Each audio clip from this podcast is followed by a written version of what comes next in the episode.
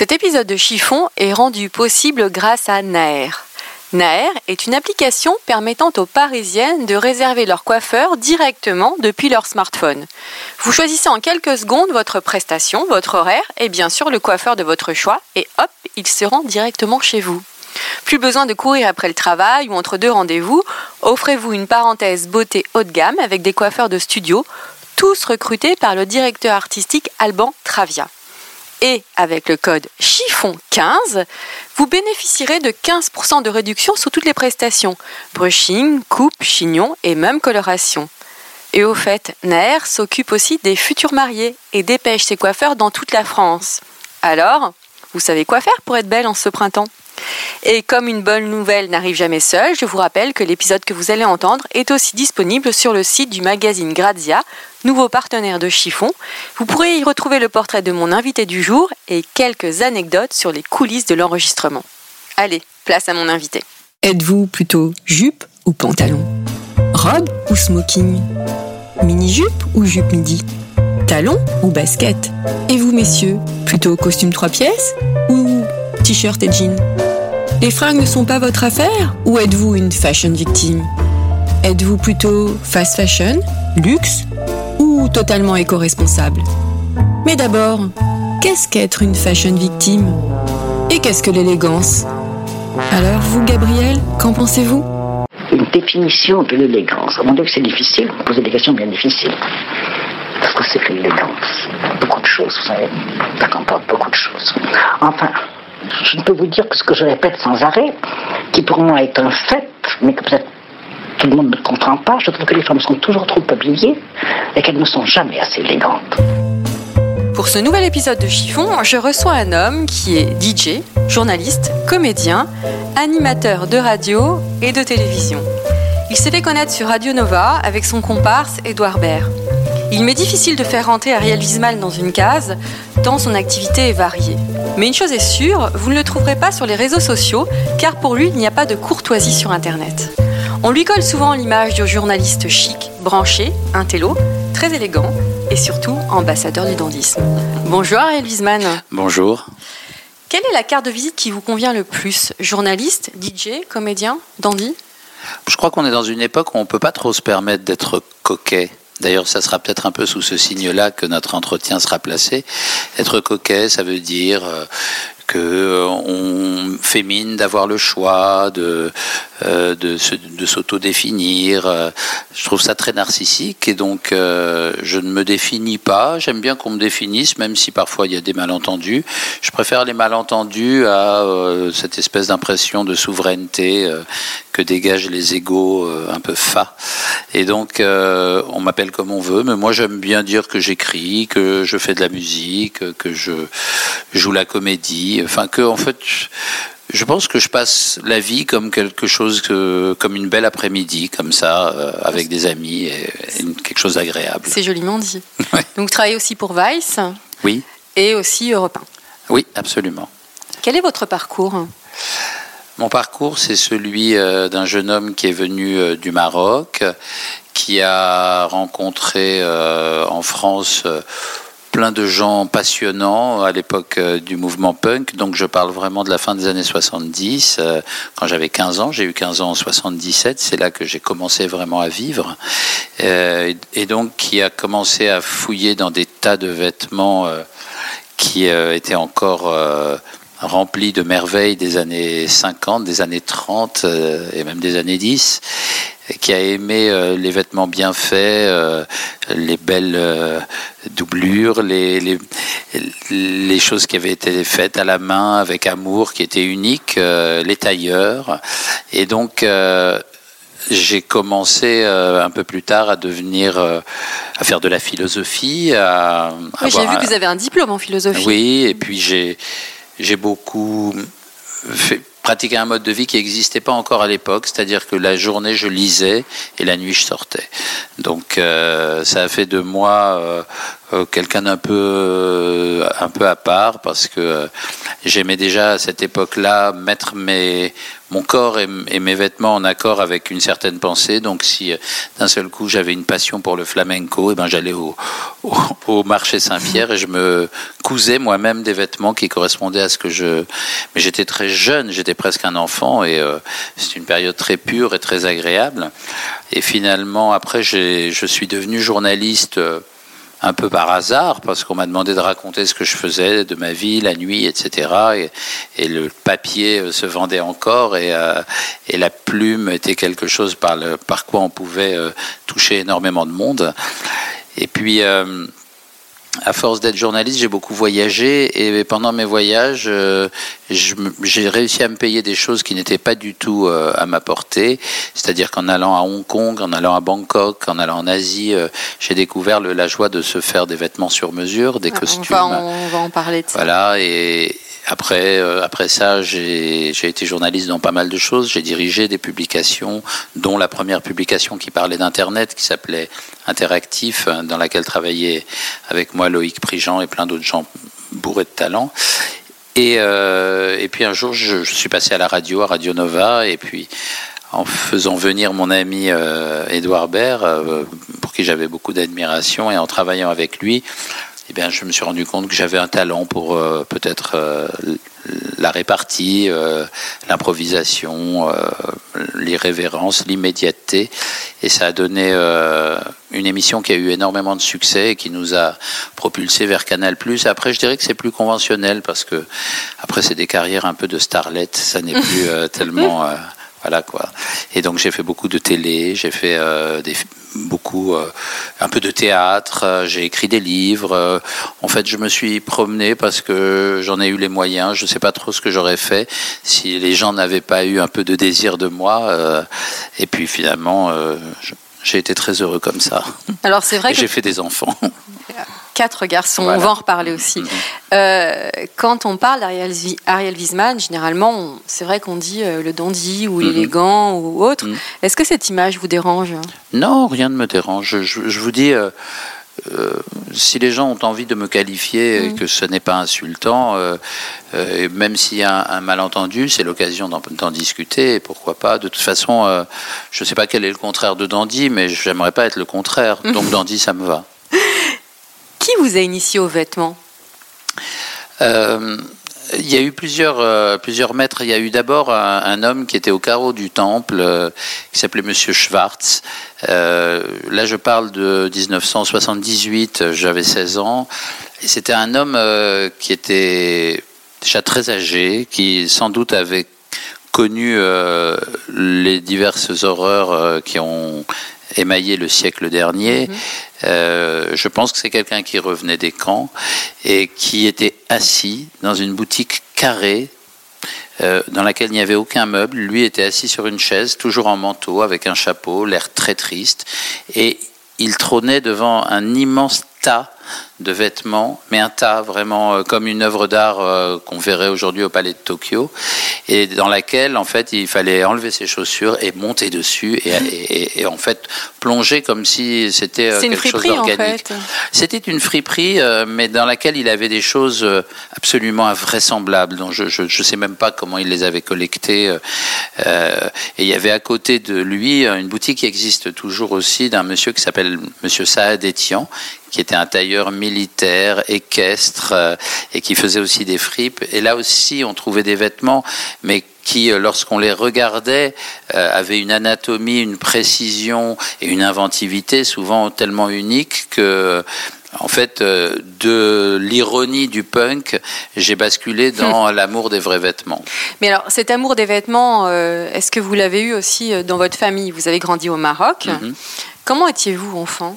C'était déjà attaché aux vêtements? Est-ce que vous étiez du genre aussi à regarder la façon, la manière dont votre maman est habillée ou pas du tout? Oui, en fait, euh, le Maroc, euh, les Juifs du Maroc étaient des gens euh, qui avait une, ambition de, génération en génération, une ambition d'ascension sociale qui était soutenue par un système éducatif, surtout qui venait de France et qui les favorisait, dont j'ai aussi profité. Et donc très souvent les hommes s'habillaient sur mesure chez le tailleur ils aimaient se faire un costume pour une bar mitzvah, pour un mariage. Moi, j'aimais beaucoup voir ça. Ma mère aussi se faisait ses robes. Elle aimait beaucoup discuter avec ses copines, des tissus. et donc, j'ai tout de suite pour moi, euh, quelqu'un d'élégant, c'était pas quelqu'un qui allait euh, dans une boutique et qui se disait tiens qu'est-ce qui va m'aller dans ce dans ce euh, portant? C'était plus quelqu'un qui allait naturellement voir un artisan qui lui faisait ce qui lui convenait. En 2016, vous avez déclaré sur le blog L'homme urbain. Je vous cite, Un vêtement permet de changer d'identité, d'affirmer quelque chose, de chercher des gens qui me ressemblent et de me sentir bien dans mon corps. Oui. La manière de vous habiller n'est donc pas anodine, anodine pour vous Non, la manière de s'habiller, c'est d'abord une possibilité de s'inventer une identité euh, de souvent sortir de sa limitation sociale. Euh, c'est une façon aussi de, d'émettre des signes vers euh, d'autres gens avec qui on a envie d'être complice et de, et de faire connaissance. Malheureusement, c'est de moins en moins ça, puisque le règne de la marque et le règne du vêtement cher comme comme distinguant euh, pour euh, mm. les vêtements, c'est-à-dire marqueur social, voilà, comme marqueur social, euh, a rendu cet art de s'habiller parfois il l'a conduit aux limites de la bêtise, pour, pour, pour tout dire. Et c'est vrai qu'il y a aujourd'hui, dans l'ambition d'avoir de beaux vêtements, une certaine vulgarité que, dont, je suis conscient. Euh, c'est pour ça que euh, j'aime à la fois ça et en même temps euh, beaucoup de gens qui sont entre guillemets des dingues de fringues, comme ces, femmes qui collectionnent les chaussures de Louboutin, ces, ces hommes qui se piquent d'élégance anglaise alors que bon, c'est pas, ça vole pas très haut. Il y, a, il y, a, quand même des choses qui, que je trouve vulgaires dans cette ambition-là. Voilà. Quel est votre style au quotidien? Alors, il varie euh, selon. Euh, alors, il, a longtemps varié selon des caprices, un peu des fantasmes qui sont liés à des, à des passions culturelles qui peuvent être, je ne sais pas moi, le monde latin à un certain temps, qui peuvent être le, rap à un autre, qui peuvent être l'Asie. bon. Et puis là, je dois dire que récemment, euh, ce qui conduit mes choix de vêtements, c'est plus euh, mes variations de poids. Ah. Euh, c'est pas que je grossis beaucoup, mais j'aime vraiment être très très à l'aise. Et j'ai constaté que rien n'est plus joli que les vêtements ethniques finalement. Alors, est-ce que vous pouvez vous décrire euh, bah, bon, là, j'ai une. Alors là, c'est très vraiment, belle chemise. Là, c'est très spécial. Là, du wax, non? C'est ça? Oui. Alors, j'ai tourné un documentaire euh, sur le dandisme black, où j'étais en Afrique du Sud à un moment et dans un township, un ghetto, euh, on interviewait des gens et puis quelqu'un avait ce, ce coupon de tissu et donc j'ai acheté ce coupon de tissu et un mois après, j'étais à Hong Kong pour d'autres raisons et j'ai fait faire donc de ce tissu sud-africain une chemise à Hong Kong que je porte ah, aujourd'hui dans ces sans manches avec un col Mao? Oui. Alors euh, ouais, ça c'est une chemise avec un plastron et, et oui j'aime bien j'aime bien les chemises sans manches parce que parfois il n'y a pas parfois les, manches sont inutiles. Est-ce que vous passez des heures devant votre garde-robe le matin Pas du tout, pas du tout. Et euh, je trouve ça très sot de rester euh, à se regarder parce que on ne s'améliorera pas. En fait, euh, les vêtements doivent être comme des comme la bonne phrase, elle sort ou elle ne sort pas. À l'oral, on ne, on cisèle pas une phrase, on, l'a dit. Et je pense qu'on se lève et puis il y a une certaine évidence qui fait qu'on met telle ou telle chose. Et la coquetterie, encore une fois, c'est-à-dire le souci de soi, euh, c'est peut-être la notion que je n'aime pas associée au dandisme, c'est euh, l'idée d'être coquet, de se regarder, de ça c'est quelque chose qui euh, qui est suspect pour moi et qui n'a pas forcément à voir. Oui, parce que ça n'est pas forcément à voir avec l'élégance.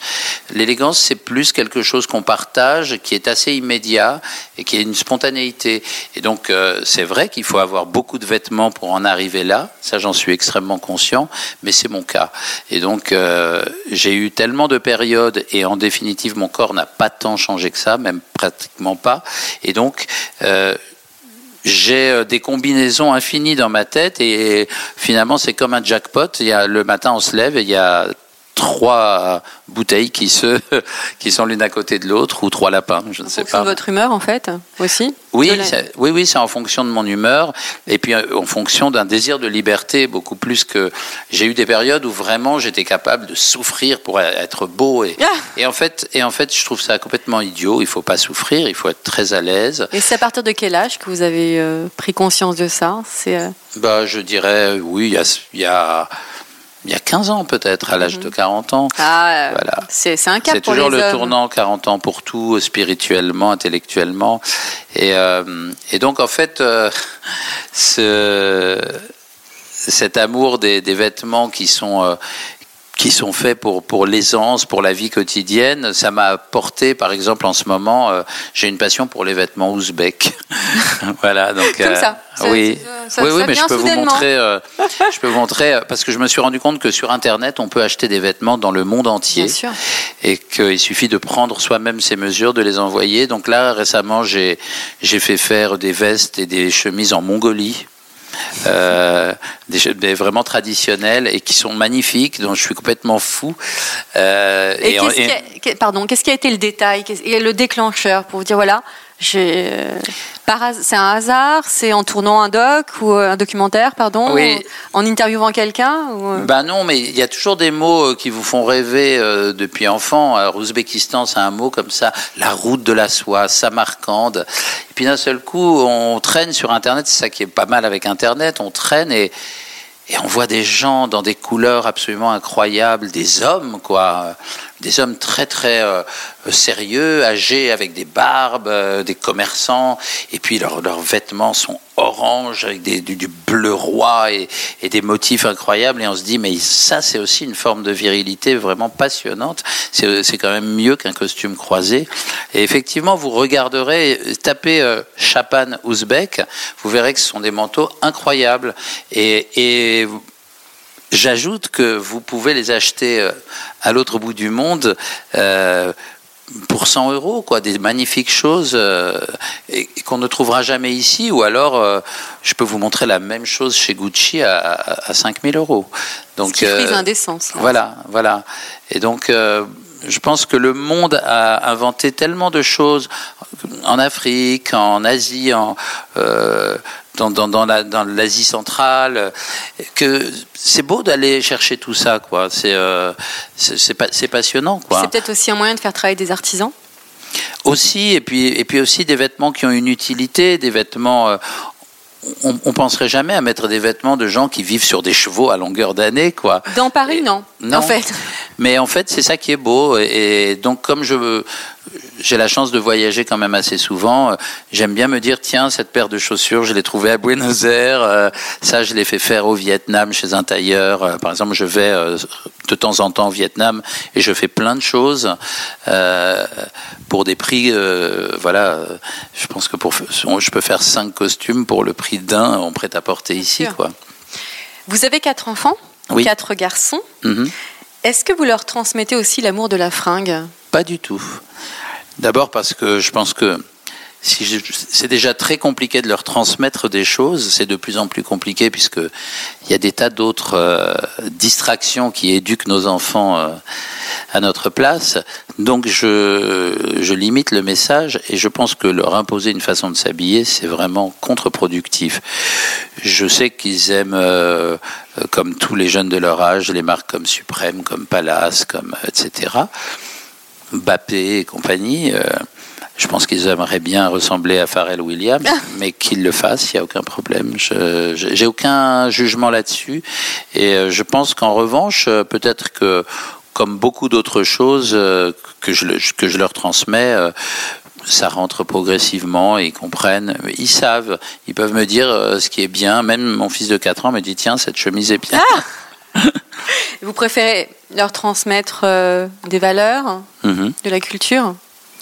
Je préfère, oui, leur transmettre euh, déjà ce qu'ils n'ont pas forcément eu, c'est-à-dire euh, un instinct de survie comme enfin le plus développé possible parce que ça a été mon cas euh, et que c'est vrai que lorsque on a accédé à un autre niveau social, les enfants parfois euh, n'ont pas cette euh, combativité qu'on a eu nous et ça c'est quelque chose qui me fait très très peur.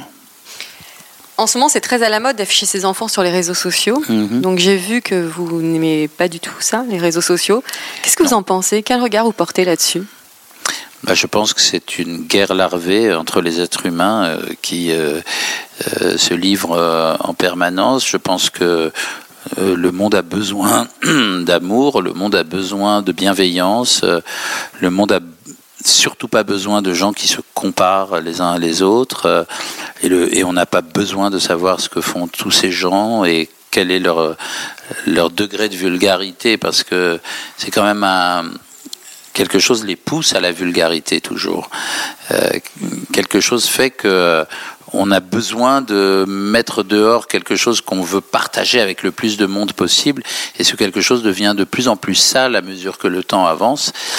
Et euh, je crois que se construit une médiocrité qui en plus est alimentée par des forces capitalistiques gigantesques.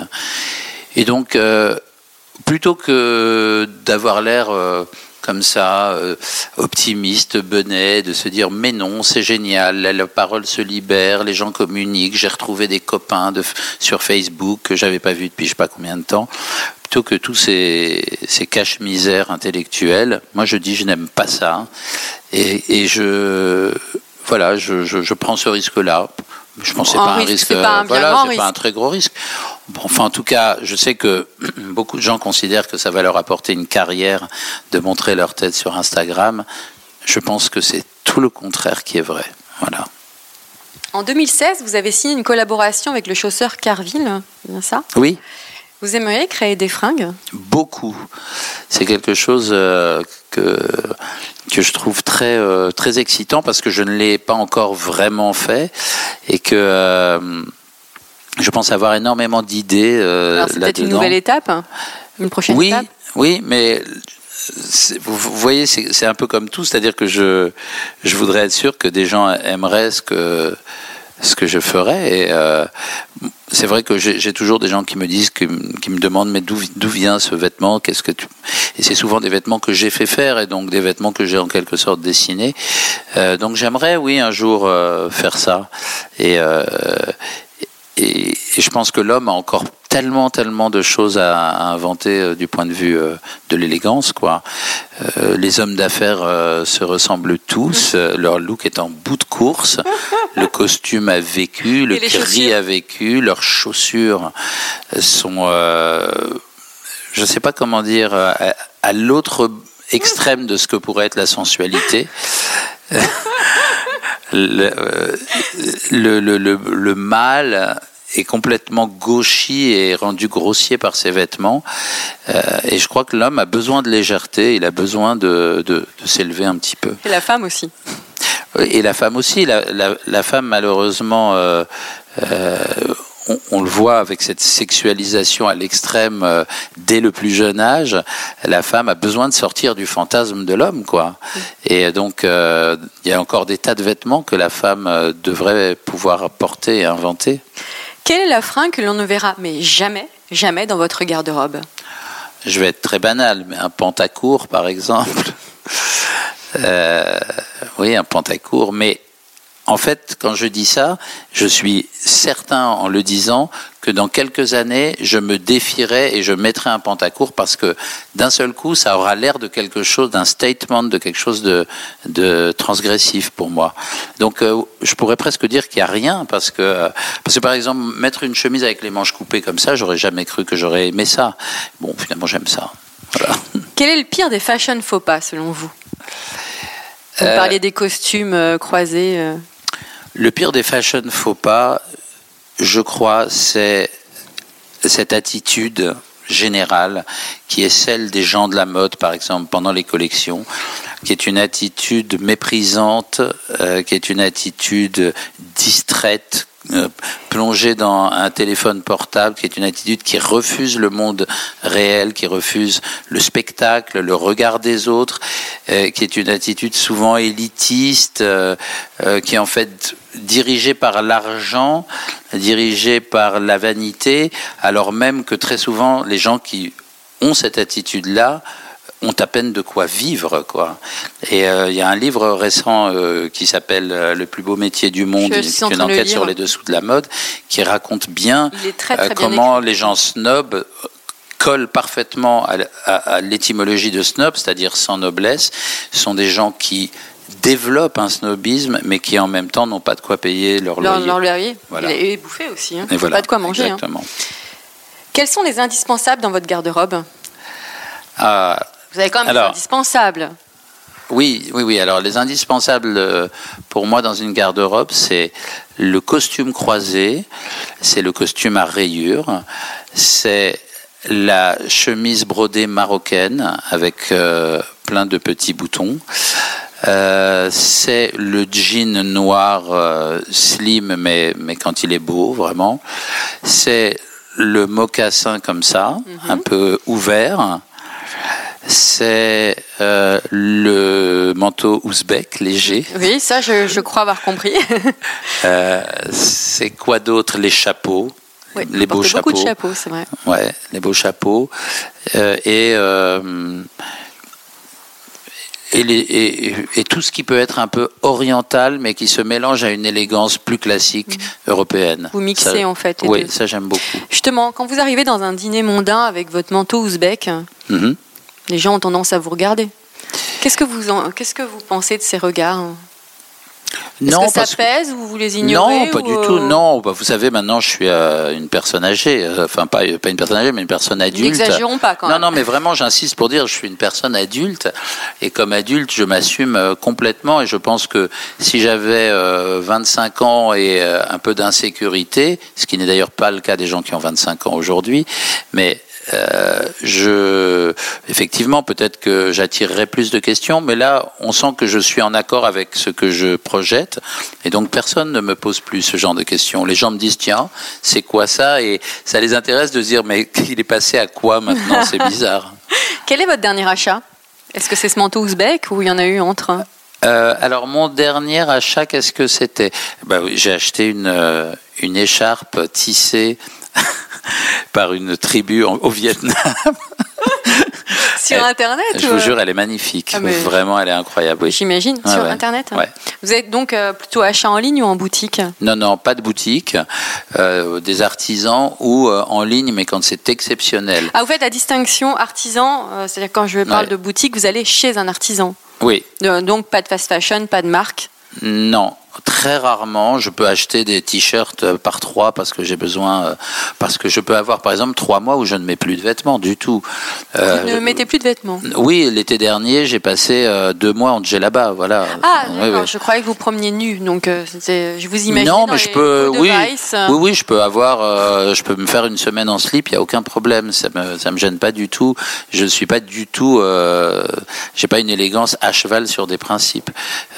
j'ai si j'ai besoin vraiment d'être en tongs et slip pendant une semaine, je le fais sans le moindre problème. D'ailleurs, j'aimerais, je pense, euh, me retrouver dans ces situations un peu euh, Robinson, quoi. Oui. que faites-vous des vêtements que vous ne portez plus? Hum, Les vêtements que, alors déjà, il y a peu de vêtements que je ne porte plus parce que euh, parce que j'ai pas tellement changé, donc. en général, ce que j'en fais, c'est que je les donne à des, à des amis qui, euh, qui sont contents. Sympa. oui, puis j'aime bien les voir vivre sur eux, quoi. Ça leur donne une deuxième vie, en fait. Exactement. Est-ce que eh, ça vous arrive pas de regretter après? Non, ah, jamais. mince, j'aurais peut-être pas dû lui donner ça, non? Non, parce que j'ai une capacité d'oubli que, que, vous ne soupçonnez pas. Quelle est votre définition de l'élégance? Alors, si vous devez une donner une définition parfaite. L'élégance, c'est, je pense, euh, s'aimer, de manière euh, non narcissique. Ça signifie euh, s'aimer comme une forme de santé, s'aimer soi-même comme une forme d'approbation de soi-même, très équilibré et qui est euh, plutôt tourné vers autrui, euh, c'est-à-dire avec euh, la courtoisie et la, générosité, la simplicité en fait. Et donc ça peut être, l'élégance peut être excentrique, comme un appel vers l'autre. L'élégance peut être discrète, comme un respect de l'autre. Elle a pas, elle n'est pas définie. Les gens qui disent l'élégance masculine c'est les chaussures ou l'élégance masculine c'est pas se faire remarquer ou, ou je ne sais quels autres grands principes en fait ça, ça, ne vaut rien. Qu'est-ce qu'une femme élégante pour vous? Une femme élégante, déjà, c'est une femme qui ne porte pas trop de parfum. Ça commence, ça commence par ça. L'invasion euh, des parfums euh, et des sacs à main a complètement euh, bousillé l'élégance féminine, je pense. Le trop de chaussures, le trop de talons, tout ce, cet univers-là. La surconsommation, en fait. Oui, parce qu'en fait, la réalité de la, du marché de la mode, c'est des sacs, des parfums, des sacs, des parfums. Et des sacs, sacs souvent très chers. Et souvent très chers. Et les sacs rendent une femme, pardonnez-moi, elle la porte à la limite du ridicule parce que ces hit bags dont on parle ah. tout le temps, euh, ces sacs euh, qui crient leur marque et qui crient leur rose et leur autruche et leur Dieu sait quoi, sont des choses euh, qui d'abord tuent la silhouette. je ne sais pas par quelle illusion les femmes pensent que ça les rend jolies ou désirables. C'est une forme de marqueur social aussi. Voilà. Pour beaucoup. et en fait, ça, ça, ça, fait complètement oublier qu'il y a une tenue à porter, il y a, il y a une élégance, il y a quelque chose à, à, faire sortir du corps. Et vraiment, moi, je trouve que les femmes élégantes sont des femmes qui n'ont ni parfum ni sac. Ah, mais c'est pas évident. Oui, bien sûr, c'est pas évident. Mais il y a des moyens de faire, euh, enfin, d'avoir de, des, ou des sacs ou d'avoir une certaine discrétion, quoi. Quel est le vêtement, à contrario, donc qui sublime une femme euh, le vêtement qui sublime une femme, euh, à mon sens, c'est euh, ce qui met vraiment en valeur. Chaque femme a un endroit une, un, point de son corps où tout se rassemble pour, pour euh, converger vers la beauté, quelle que soit la femme. Il y a vraiment, et en les femmes ont des, il y a des femmes qui ont des très belles épaules, euh, il y a des femmes qui ont des très beaux seins, il y a, et il y a des femmes qui, qui savent exactement comment mettre en valeur les salières d'une épaule, comment euh, jouer d'une dissymétrie, d'une. En fait, moi, je, je, pense que j'ai une manie de trouver toutes les femmes belles. Je trouve à chaque fois, euh, euh, je trouve à chaque fois quelque chose qui m'enchante, quoi, chez une femme. Donc, cela ne passe pas par le vêtement du tout. Non, mais euh, je pense que les femmes élégantes sont celles qui savent vraiment appuyer sur cet endroit. Elles ont repéré ce qui est leur, à la fois leur défaut et leur force souvent. On parle souvent du mythe de la parisienne, justement, puisqu'on parlait mhm. des femmes. Qu'est-ce que vous en pensez de ce mythe? Est-ce que vous croyez, vous qui voyagez beaucoup, mhm. est-ce que vous croyez que la parisienne est vraiment supérieure, entre guillemets, hein, aux autres femmes? Oui, absolument. Absolument, la, super, la parisienne est supérieure. La parisienne euh, est euh, déroutante parce que parce qu'on se dit quand on est à Paris, j'en ai marre de voir ces filles-là. Elles m'énervent. Elles sont et en fait, lorsqu'on sort de Paris, qu'on va à New York ou, ou on se rend compte que bah, les filles les plus jolies ressemblent à des parisiennes et que ces filles euh, euh, avec leur jean taille haute et leur euh, regard un peu hautain ou bah, elles, nous manquent en fait. On, on, veut les voir. On parle de la parisienne mais pourquoi on ne parle pas du mythe de la, du parisien? C'est vrai, on ne parle pas du mythe du Parisien. Il n'y a aucun livre là-dessus. Non, il n'y a aucun livre. Moi, je voudrais faire un, film, puisque après Black Dandy, je voudrais faire Latin Dandy, euh, Asian Dandy, et Paris Dandy, je voudrais le faire parce que, parce que je pense qu'il y a une longue lignée euh, d'élégants parisiens, et je pense que les gens ne savent pas que euh, les plus grands tailleurs euh, masculins étaient des Parisiens, Claude Rousseau, euh, Francesco Smalto, Joseph Camps. Ça, c'était les plus grands tailleurs. Quand vous voyez Jean Gabin avec ses épaules tombantes comme ça et ses manches gigots, tout ça, c'était vraiment Paris. Et c'était une certaine gaieté, une certaine joie de vivre, une certaine virilité euh, positive. Euh, ça, c'est vrai que ça a une histoire. Et aujourd'hui encore, je trouve qu'il y a beaucoup de gens qui portent ça, beaucoup de d'hommes qui ont ça. C'est vrai quand on interroge les hommes, enfin souvent les hommes me disent euh, ouais moi l'élégance, je, je, trouve des vêtements élégants en Italie, à Londres. Oui. Mais en France rarement. Bah, vous savez, euh, en général, les, hommes s'habillent un peu comme les bâtiments qui les entourent. Les, je veux dire, Paris a, une beauté un peu nostalgique, mais dynamique en même temps. Euh, quelque chose qui, où il y a beaucoup de classicisme, beaucoup de, savoir, beaucoup. Et, euh, et c'est vrai que beaucoup d'hommes s'habillent comme comme cette ville, la façon dont elle a été créée, d'une manière à la fois très très savante, très subtile, euh, très classique et en même temps avec beaucoup de légèreté. Si vous êtes à Buenos Aires, c'est pareil. Si vous êtes à Rome, c'est pareil. Si vous êtes à New York, vous avez ces rues. Euh, vous pouvez pas ne pas tenir compte du hip-hop quand vous êtes dans les rues à New York. Vous ne pouvez pas. Euh, et, et c'est vrai que les gens de, de, la City de Londres, ben, ils n'ont plus un chapeau melon aujourd'hui parce que ils sont entourés de buildings affreux et que c'est comme ça. Malgré tout, on n'y peut rien. Ils auraient l'air désuets. Que pensez-vous de l'expression être à la mode Est-ce que ça veut encore dire quelque chose aujourd'hui? Non, être à la mode, ça veut strictement plus rien dire. C'est des petites modes vraiment euh, qui sont décidées d'ailleurs dans des cabinets de tendance, euh, en accord avec des marques qui lancent des campagnes, qui euh, qui pense, manipuler en quelque sorte l'opinion. Avant, euh, c'est très fort ça de, parler de manipulation de l'opinion publique. Oui, bien sûr, parce que parce que on décide qu'il va y avoir une séquence comme ça. On décide que euh, cet été, bah, euh, on va mettre des choses de, cette longueur, etc. Et, et c'est vrai que ça n'a pas grand sens. Je veux dire, lorsqu'on dit euh, tiens, il y a un vent brésilien qui souffle sur telle collection, personne n'a d'envie particulière de Brésil. Mm. Ça ne veut rien dire. Euh, moi, par exemple, lorsque euh, j'étais adolescent, une mode succédait à une autre avec une intensité. Par exemple, vous passiez du punk au disco, mais vous étiez totalement investi dans le disco du mm. jour au lendemain. Et ce disco, c'était un combat pour vous. Aujourd'hui, rien de ces choses-là ne sont des combats. Les modes ne sont pas du tout des, véritables adhésions. Euh, y a, ce sont des, des propositions commerciales qui peuvent séduire un moment et puis euh, et qui, qui vont euh, aux gens selon leurs humeurs, selon leurs moyens.